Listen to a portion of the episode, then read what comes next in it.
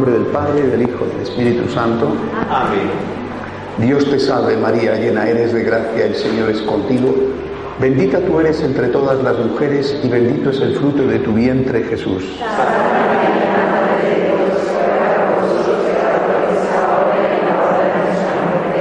Gloria al Padre, al Hijo y al Espíritu Santo.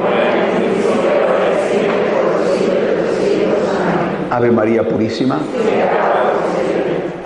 Hoy vamos a continuar nuestra meditación sobre qué somos y qué tenemos que hacer los franciscanos de María.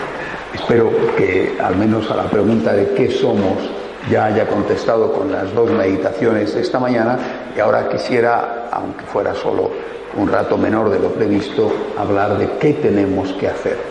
Y tengo que insistir en que el hacer se deriva del ser. Es decir, si no somos, no haremos.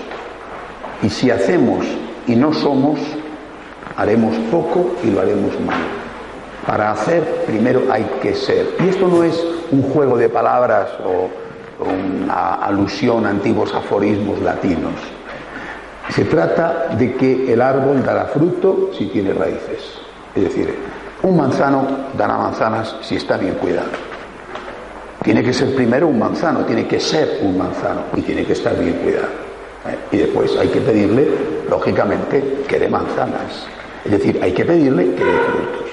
Si nosotros somos aquello que el Espíritu Santo ha preparado en su designio providente para toda la Iglesia, si nosotros somos personas que intentan vivir a imitación de María la espiritualidad del agradecimiento, y somos una familia que está unida, que aprende a vivir en familia, que se siente miembro de una familia más grande a la que pertenece gozosamente, que es la Iglesia Católica, entonces eh, daremos frutos. Y desde luego tendremos la obligación de dar frutos. Esta misión, eh, que es para lo que el Espíritu Santo nos ha hecho nacer, no solamente para disfrutar o vivir nosotros el carisma del agradecimiento, sino para difundirlo, ¿eh? esta misión tiene dos aspectos. Un aspecto espiritual, evangelizador, y un aspecto social. Los dos, eh, los dos, no uno solo, los dos. Nuestro objetivo es amar, cada uno de nosotros, amar al Señor y hacer amar al Señor. Este es uno de los lemas de los franciscanos de María, amar y hacer amar al amor, recordando aquella denuncia profética de San Francisco de Asís, el amor no es amado. Bien, pues aquí estamos con la gracia de Dios, con la protección de María, para llenar ese hueco. El amor no es amado, vamos a amar y vamos a hacer amar al amor. Primer objetivo, por lo tanto, es un objetivo evangelizador. No podemos limitarnos a anunciar la buena noticia cuando las personas a las cuales les vamos a decir Dios existe y Dios te ama, no tienen para comer, no tienen educación. Por lo tanto, junto al objetivo evangelizador está el objetivo social. No uno sin el otro. Si hay que poner el acento y decir primero y segundo, ya lo dijo Jesucristo. ¿eh?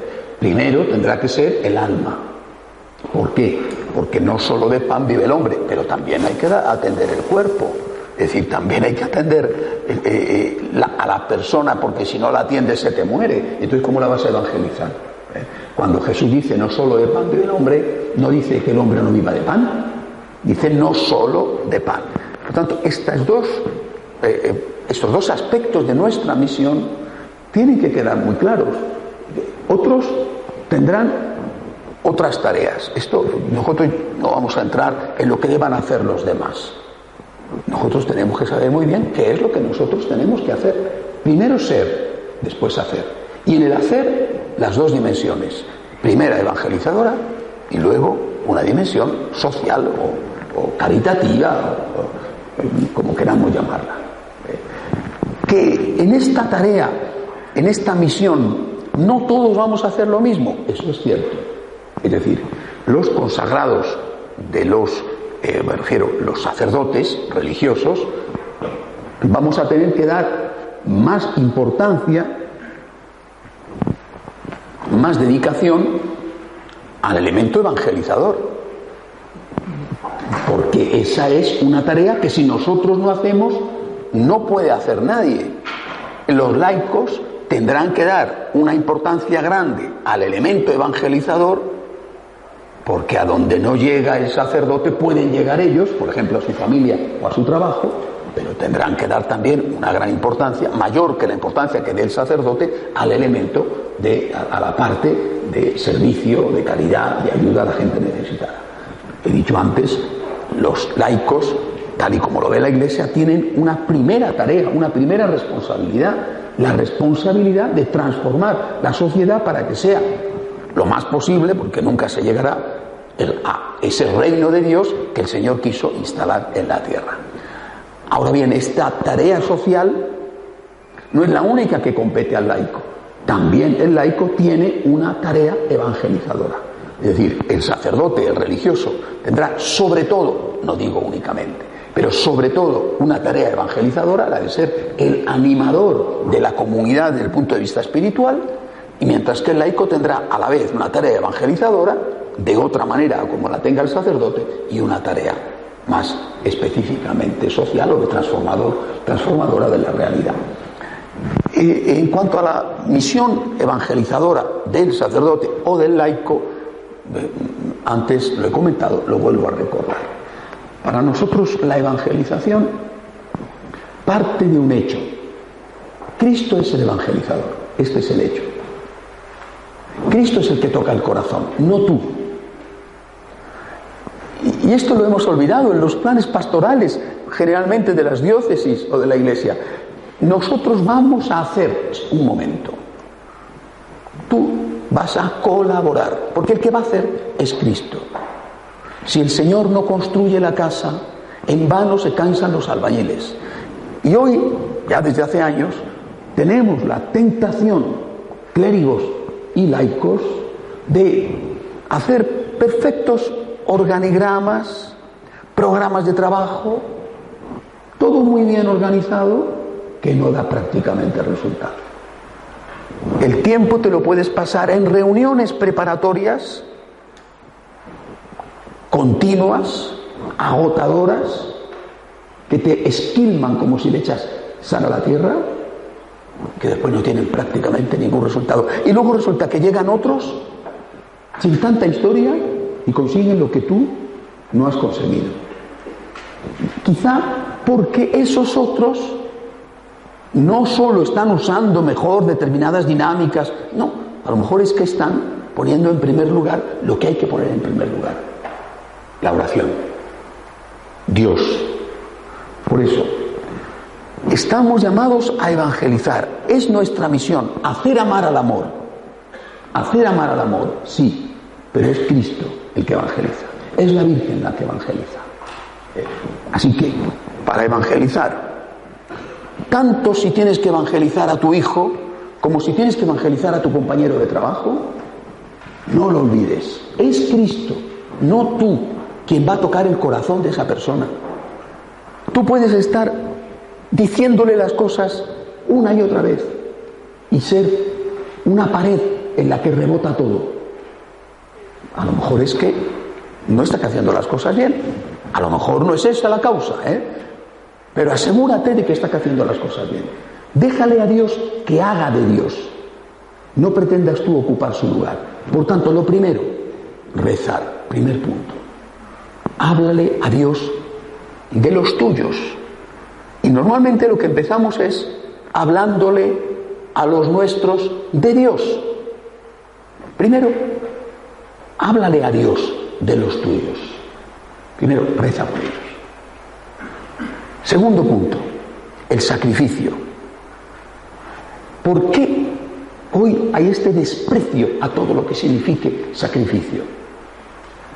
Porque ya no vemos la Eucaristía desde esa perspectiva que es la del sacrificio incruento de Cristo en la cruz ¿Cuándo toca Jesucristo tu corazón?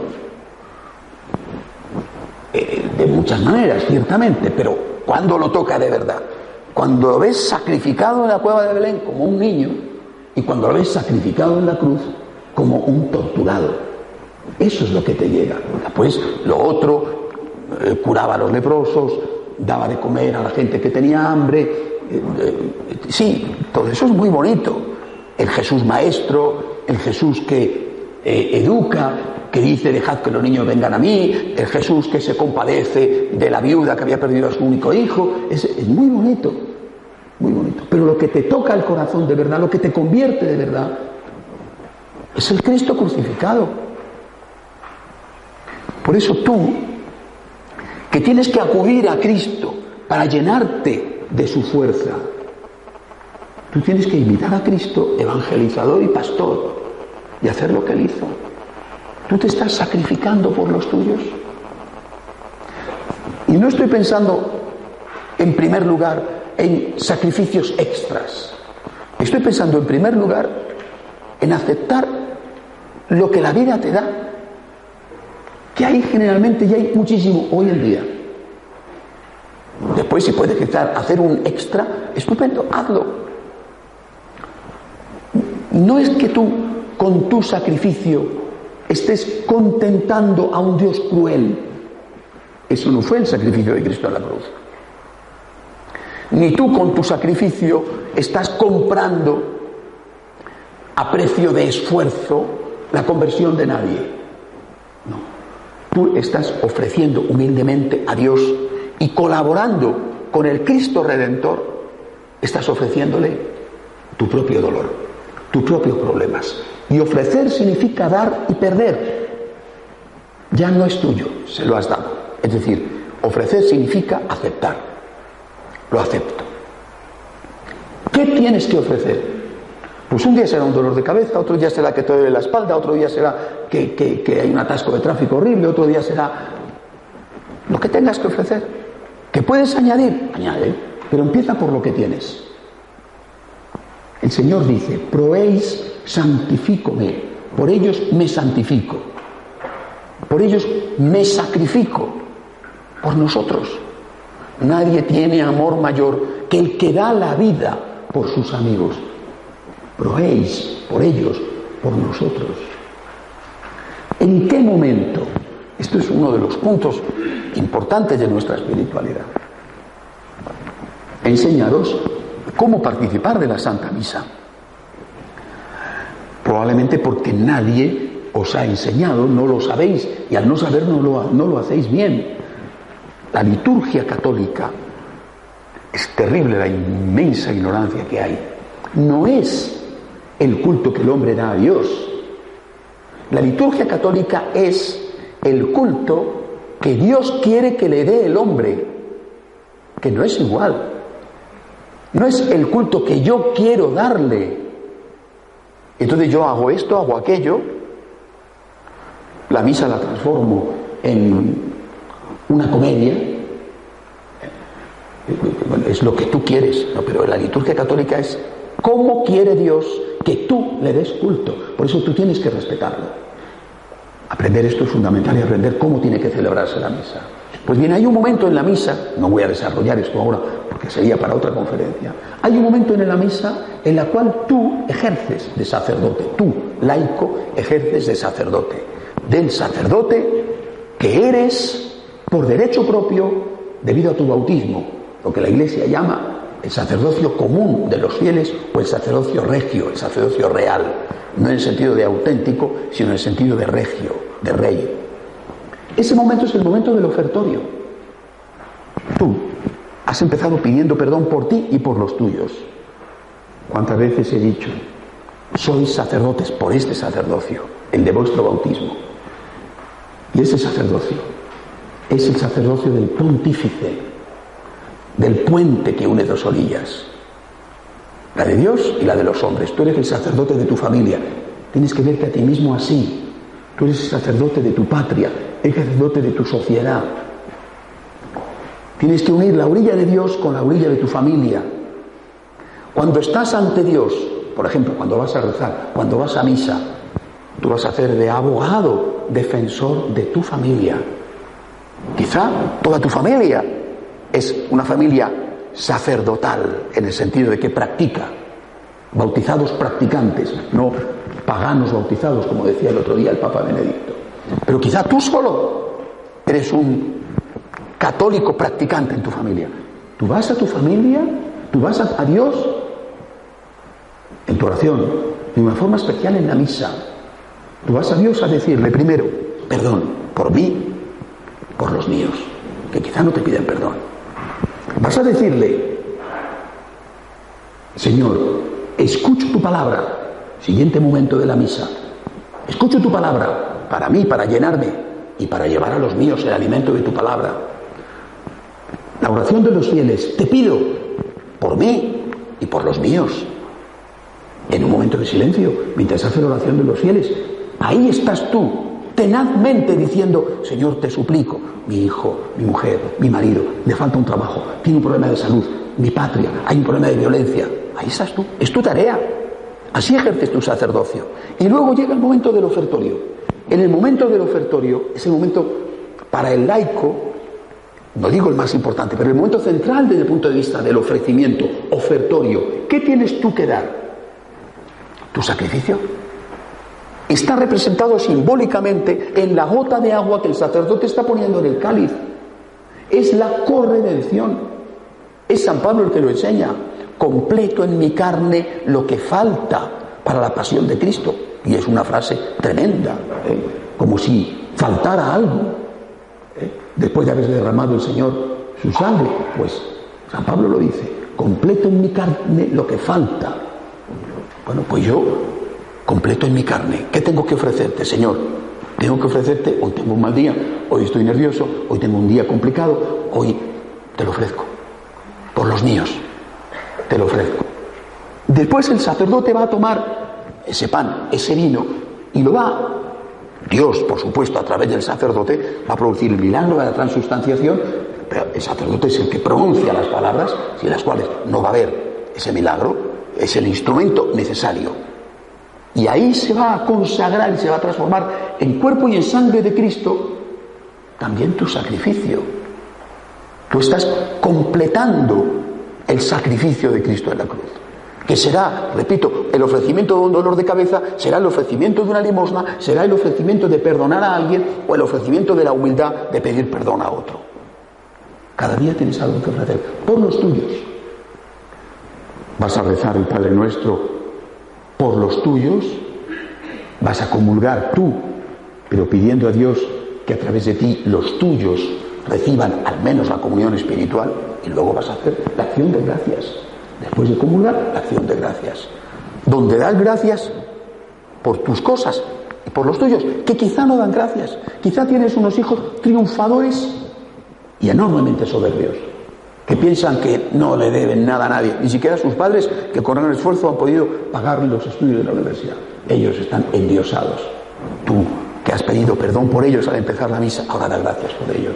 Señor, no le tengas en cuenta que no estén aquí a darte gracias. Te doy gracias en su nombre. Así celebra un católico la misa y así lo tiene que celebrar un franciscano de María.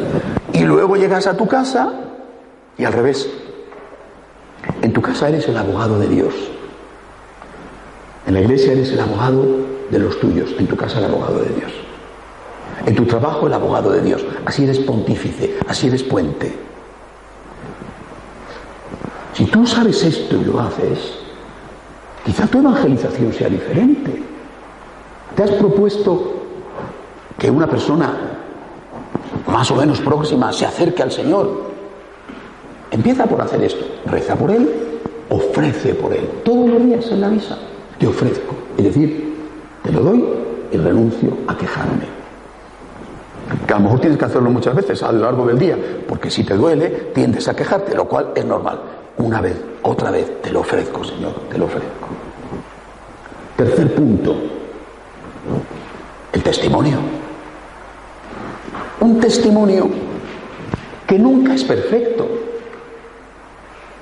y que te lo van a reprochar. Y te lo van a reprochar precisamente porque con tu palabra y con tu comportamiento tú estás haciéndoles a ellos reproches. Con tu palabra en el sentido de que les has dicho, esto no está bien que lo hagas. Y ellos te van a contestar, pues anda que tú, ¿eh? tú no haces eso. Pero mira esto otro, tú me dices a mí Pero tú fíjate, nunca es perfecto el testimonio. Eres un ser humano.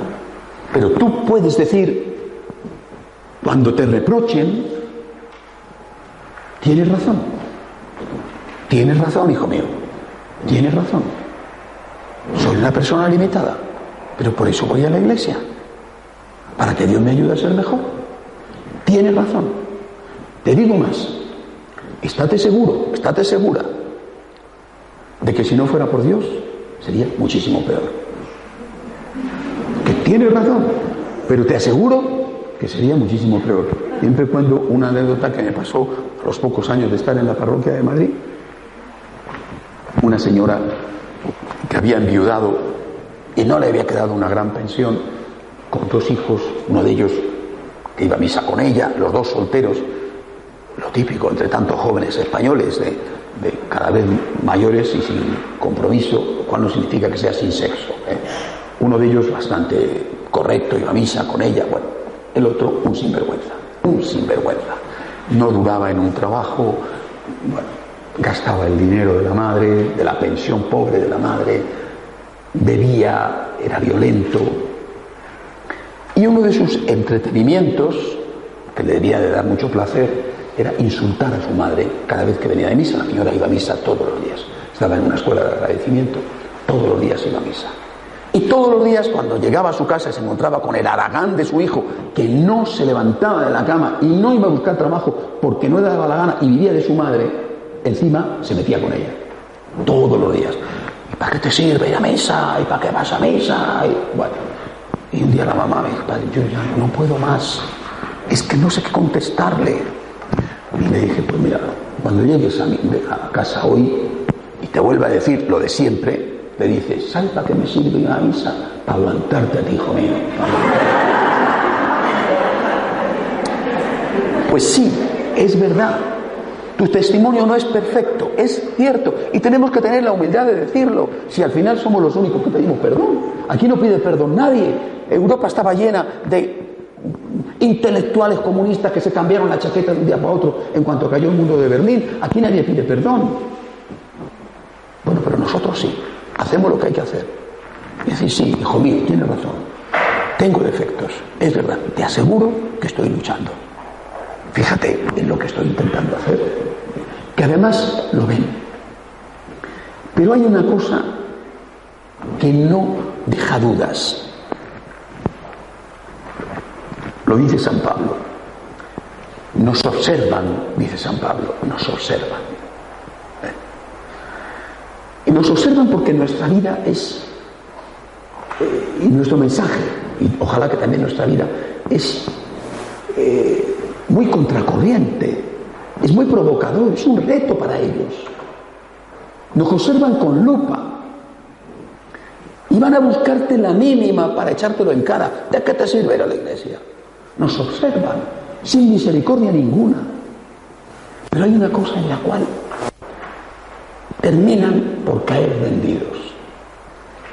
Cuando tú estás pasándolo mal, ¿cómo se comporta un católico cuando pierde a un hijo? ¿Cómo se comporta un católico cuando tiene un cáncer? ¿Cómo se comporta un católico cuando no tiene trabajo? ¿Cómo se comporta un católico cuando viene un hijo en un mal momento? ¿Cómo se comporta un católico cuando su familia no es precisamente la que él había soñado? Te observan, te observan. Ya no es el comportamiento diario, ahora es un momento especial. Y saben que ha perdido un hijo, que te han detectado un cáncer. Lo saben. ¿Tú qué haces? En ese momento tu testimonio vale oro puro. ¿Cómo te comportas? ¿Maldiciendo? ¿Renegando? ¿Amargándote? ¿Qué testimonio das? ¿Para qué sirve tu fe? Si en ese momento, aunque tengas tus, también tus momentos de flaqueza, eres un ser humano, y aunque tengas tus momentos de dolor y tus momentos de depresión y tus momentos de, gritar, que además gritar, debes hacerlo a Dios. ¿eh? Si en ese momento tú eres capaz de poner una sonrisa, aunque te salga con el mayor esfuerzo, si tú eres capaz de decir voy adelante, si eres capaz de levantarte de la cama cuando no tienes ganas de salir a la calle, si eres capaz, ¿lo ven? ¿Lo ven? ¿Lo ven? Y alguien te va a preguntar. Quizá no es la persona que te gustaría que te preguntara. Alguien te va a preguntar, ¿de dónde sacas la fuerza? ¿De dónde sacas? ¿Por qué sigues luchando por tu matrimonio? ¿Por qué sigues cuidando de ese hijo que no se lo merece? ¿Por qué no has matado a ese otro que venía con un síndrome? ¿De dónde sacas la fuerza? ¿De dónde la sacas? Y tú puedes decir la verdad. ¿De dónde la voy a sacar? Como, como dice Shakespeare en una de sus obras, nos golpean y nos duele. Nos golpean y nos duele. Oye, no soy de mármol, ¿eh? Sufro como tú. Tengo ganas de salir corriendo como tú. ¿De dónde saco yo la fuerza? No soy mejor que tú. No soy más que tú. No soy de otra especie distinta de ti. ¿De dónde saco la fuerza? Puedes decirle bromeando, he encontrado un psicólogo que es estupendo. Ah, oye, cuéntame, ¿y qué hace? ¿Qué te ha mandado? ¿Qué pastillas tomas? Todos los días tomo una medicina extraordinaria. Ah, oye, ¿y dónde se compra? No, ¿es gratis? Oh, ¿Y dónde la distribuyen? Vente conmigo. Y le llevas a misa y le dices, esta es mi medicina, la comunión. Entro aquí lleno de rabia, de dolor, de coraje, de desaliento, y salgo de aquí diciendo por ti Jesús, gracias a ti Jesús. Está en nuestra realidad, de todos nosotros, más o menos perfectamente vivida, esta es nuestra realidad. Este es tu testimonio, que va seguido de la palabra. Pero ¿cómo vas a dar la palabra si no das el testimonio? ¿De qué sirve? ¿De qué sirve decir haz si tú no haces? ¿De qué sirve dar consejos y decir, ánimo hija, resígnate, si tú no eres capaz de aceptar por amor a Dios, con espíritu de abandono y de confianza, un imprevisto en tu vida que no tiene nada que ver, es muchísimo menor que el que le estás diciendo al otro que lo acepte con resignación. Nuestra misión es evangelizar. Evangelizamos con estos cuatro pasos. No lo olvidéis. Oración, sacrificio ofrecido en la Santa Misa, testimonio siempre tanto más valioso cuanto más duro es. Ese momento que te parece que no sirve para nada, que estás sufriendo, que estás hecho un guiñapo, que ya no eres activo, que ya... Ese momento es el momento en el cual estás salvando a tu familia. Ofreciendo y testimoniando. Y luego la palabra. Evangelización. Cristo evangeliza, tú colaboras. Servicio a la gente necesitada. El servicio a la gente necesitada, vuelvo a decir, llevamos a cabo en primer lugar a través del cumplimiento de nuestras obligaciones.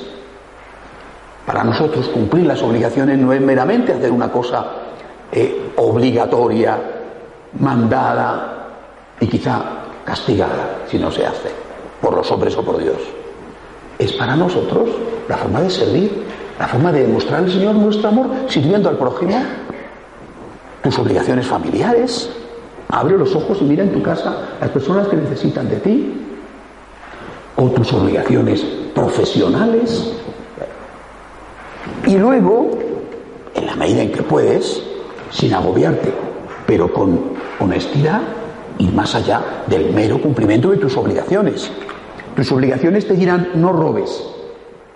Cristo te dice, además, da limosna. Tus obligaciones te dicen no mates.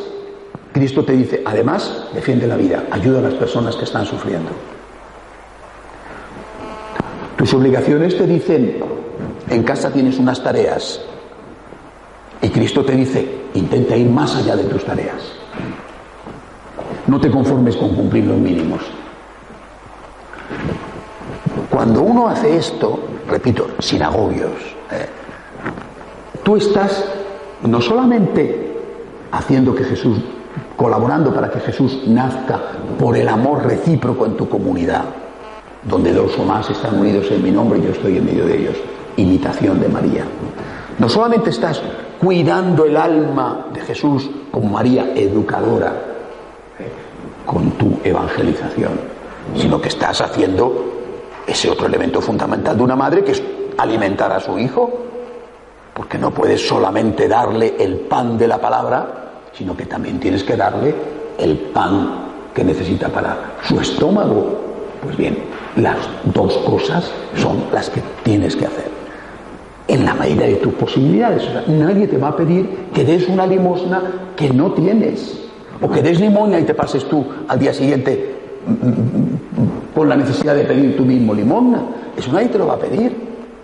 Pero sí te van a pedir que tengas en cuenta que hay otros que tienen menos que tú y que están pasando extrema necesidad. Y esto tú no lo experimentas como una carga, sino lo experimentas como una oportunidad, la oportunidad de amar. Nuestro Señor tuvo a San Francisco no menos de dos años, fíjense, haciéndole ir todos los días, o por lo menos con mucha frecuencia, a la ermita de San Damián, después de su conversión en la cárcel, haciéndole ir a preguntarle, ¿qué quieres que haga? ¿Qué quieres que haga? ¿Qué quieres que haga? Un día y otro día. Y Cristo no contesta. Y San Francisco no sabe.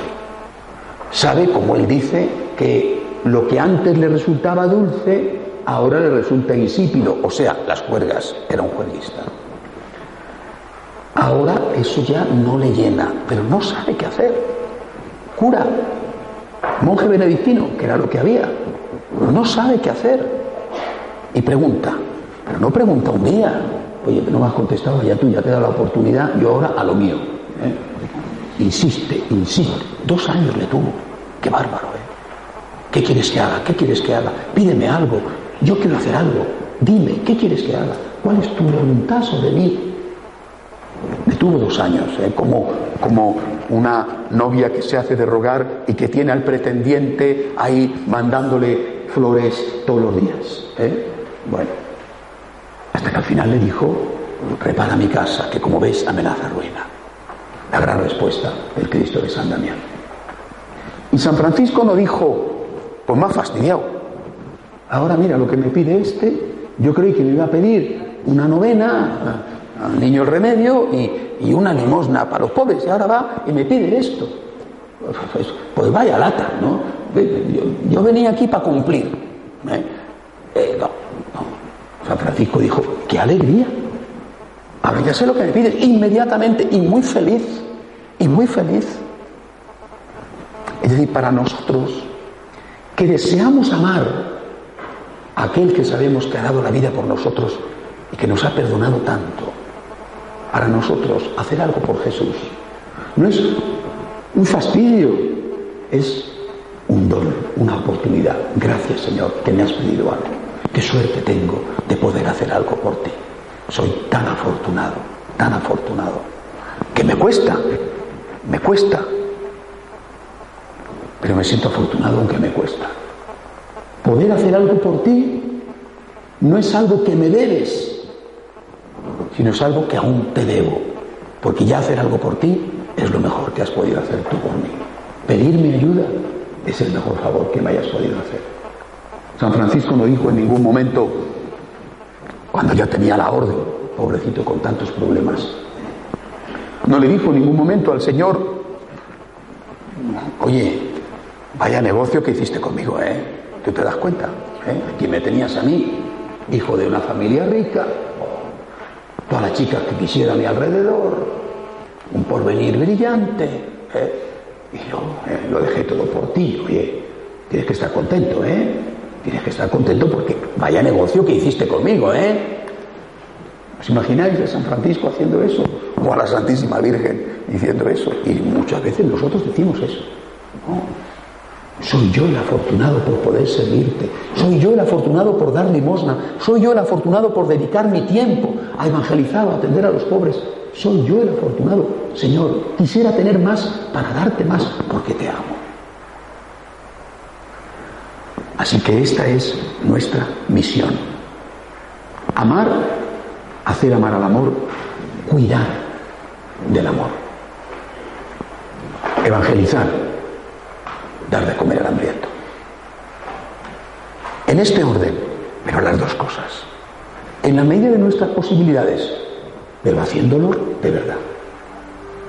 Vamos a hacer ahora un momento de oración en silencio.